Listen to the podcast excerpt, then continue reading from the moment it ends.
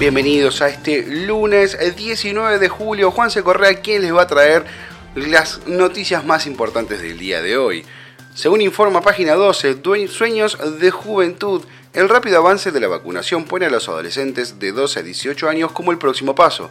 En Argentina hay 300.000 jóvenes con comorbilidades y la Comisión Nacional de Inmunizaciones ya plantea dedicarles partes de la donación de Moderna apenas la FDA y la lo autorizan.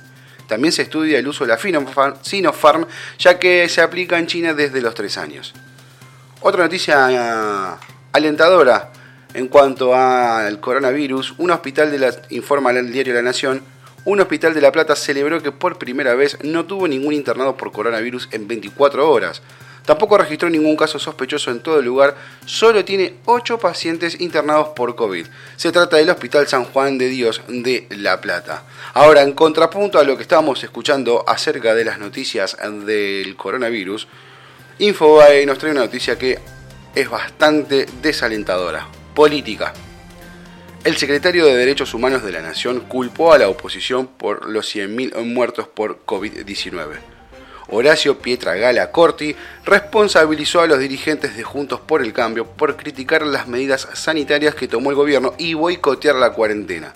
Actuaron con una voracidad perversa.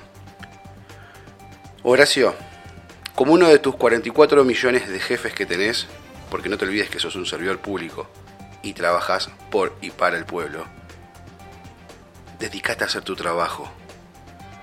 Si realmente sos un secretario de Derechos Humanos, enfócate en aquellos humanos que no tienen acceso al agua potable, cloacas, vivienda, trabajo, trabajo digno, trabajo de verdad. Dedícate a eso, Horacio.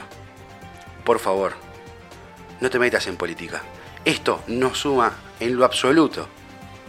Lo único que hace es generar más odio y ampliar más la grieta a tan solo meses de las elecciones. Así que por favor, pensá antes de hablar. No sos uno más del montón. Sos un servidor público que tiene 44 millones de jefes. Hoy lunes tenemos una mañana muy fría con 3 grados mm, y una humedad del 85%. Vamos a tener un día bastante frío. En su mayor totalidad va a estar soleado con una máxima de 13 y una mínima de 3 grados. Ya vamos a seguir con más noticias de Juanse Correa.